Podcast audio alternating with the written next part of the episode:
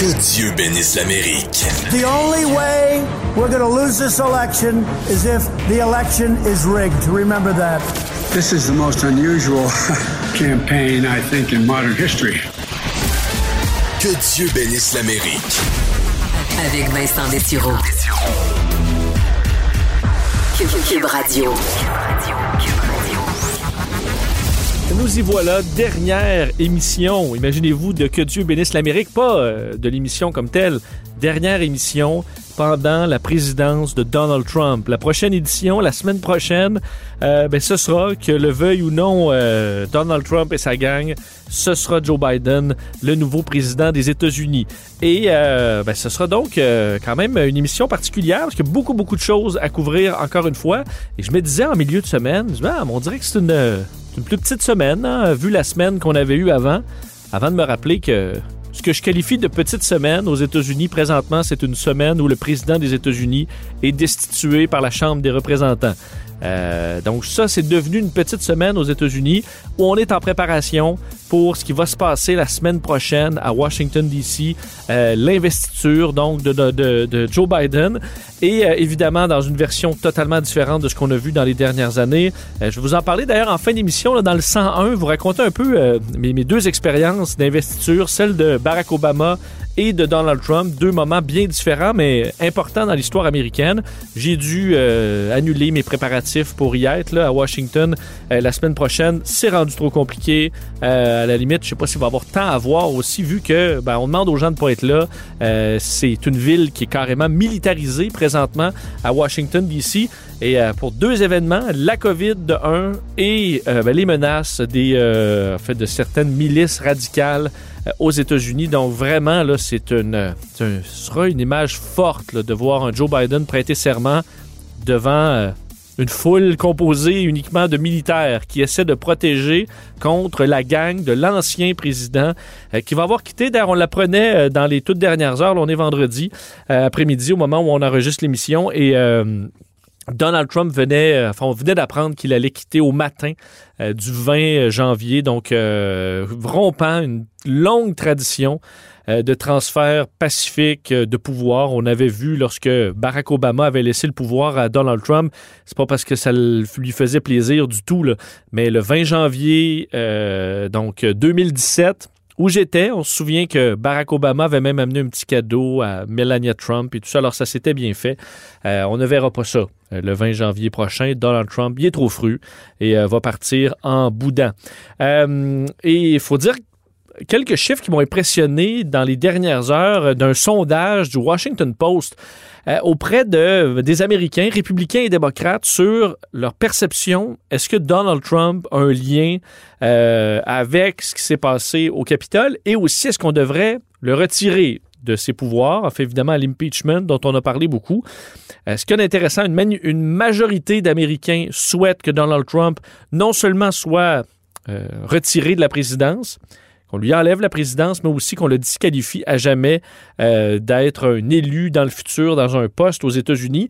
56 donc des Américains sont pour, ce qui est un peu plus que euh, le nombre d'Américains qui ont voté pour Joe Biden. Ce que ça montre, c'est qu'il y a encore énormément de républicains qui euh, ne veulent pas que Trump soit destitué et ne veulent pas que Trump soit bloqué à l'avenir. En fait, c'est 85 euh, des euh, républicains qui souhaitent que Donald Trump reste en poste jusqu'à la fin et qu'ensuite puisse se représenter. Et à l'autre question, euh, qui est à savoir, est-ce que un blâme à donner à Trump par rapport au Capitole? La question, quel est le niveau de responsabilité que vous donnez à Donald Trump pour les tristes événements, l'attaque du Capitole? Euh, 72% des démocrates disent un grand, là, disons, un- une grande responsabilité. Les, critères, c'est très grande responsabilité, grande, petite et pas du tout. Pas de responsabilité. Évidemment, c'est les démocrates qui ont dit euh, une grande responsabilité à 72 et à 56 des républicains qui disent pas du tout. Le reste, c'est un peu. Seulement 12% des républicains trouvent qu'il y a un grand lien entre Donald Trump et ce qui s'est passé au Capitole. Je sais pas où ils ont. euh, comment se convainquent qu'il y a pratiquement Donald Trump n'a rien à se reprocher dans ce dossier-là, qu'il n'a pas mis de l'essence sur le feu. Euh, 56% des euh, républicains croient qu'il n'y a pas du tout euh, de blâme à donner à Donald Trump par rapport à ce qui s'est passé au Capitole. Alors, vous voyez, euh, ça explique un peu pourquoi les républicains sont encore très réticents à condamner Donald Trump, même s'ils l'ont beaucoup plus fait dans les derniers jours que dans les années passées. Et tout ça aux États-Unis, on va beaucoup parler de Donald Trump, évidemment, euh, et de ce qui va se passer la semaine prochaine avec nos, euh, nos experts. Mais un point sur la triste réalité dont on parle beaucoup moins aux États-Unis à cause de tout ce cirque, et c'est la COVID. Euh, vous avez surveillé les bilans cette semaine. C'est l'horreur. trois, au moins trois journées au- au-dessus des 4000 morts. Je me souviens, je couvrais avec Mario, les États-Unis avaient 1000 morts par jour, puis on était très surpris de ça. On est rendu à 4000 morts par jour. Euh, peut-être un début de plateau. C'est peut-être ça la bonne nouvelle. On verra euh, la tangente des prochaines semaines euh, en espérant que les vaccins arrivent aux États-Unis pour calmer tout ça. Mais 4000 morts par jour, je regardais. Vous vous souvenez, en, l'an dernier, en mars, alors que la panique prenait à la grandeur du monde, Donald Trump avait tweeté, c'était le 9 mars, si je ne me trompe pas, donc trois jours avant que tout ferme. Donald Trump avait fait ce tweet disant qu'en 2019, 37 000 Américains étaient morts de la grippe et qu'on n'avait rien fermé. euh, et qu'il fallait penser à ça, le fait qu'il y avait eu 37 000 morts de la grippe en 2019 aux États-Unis et qu'on n'avait pas tout fermé.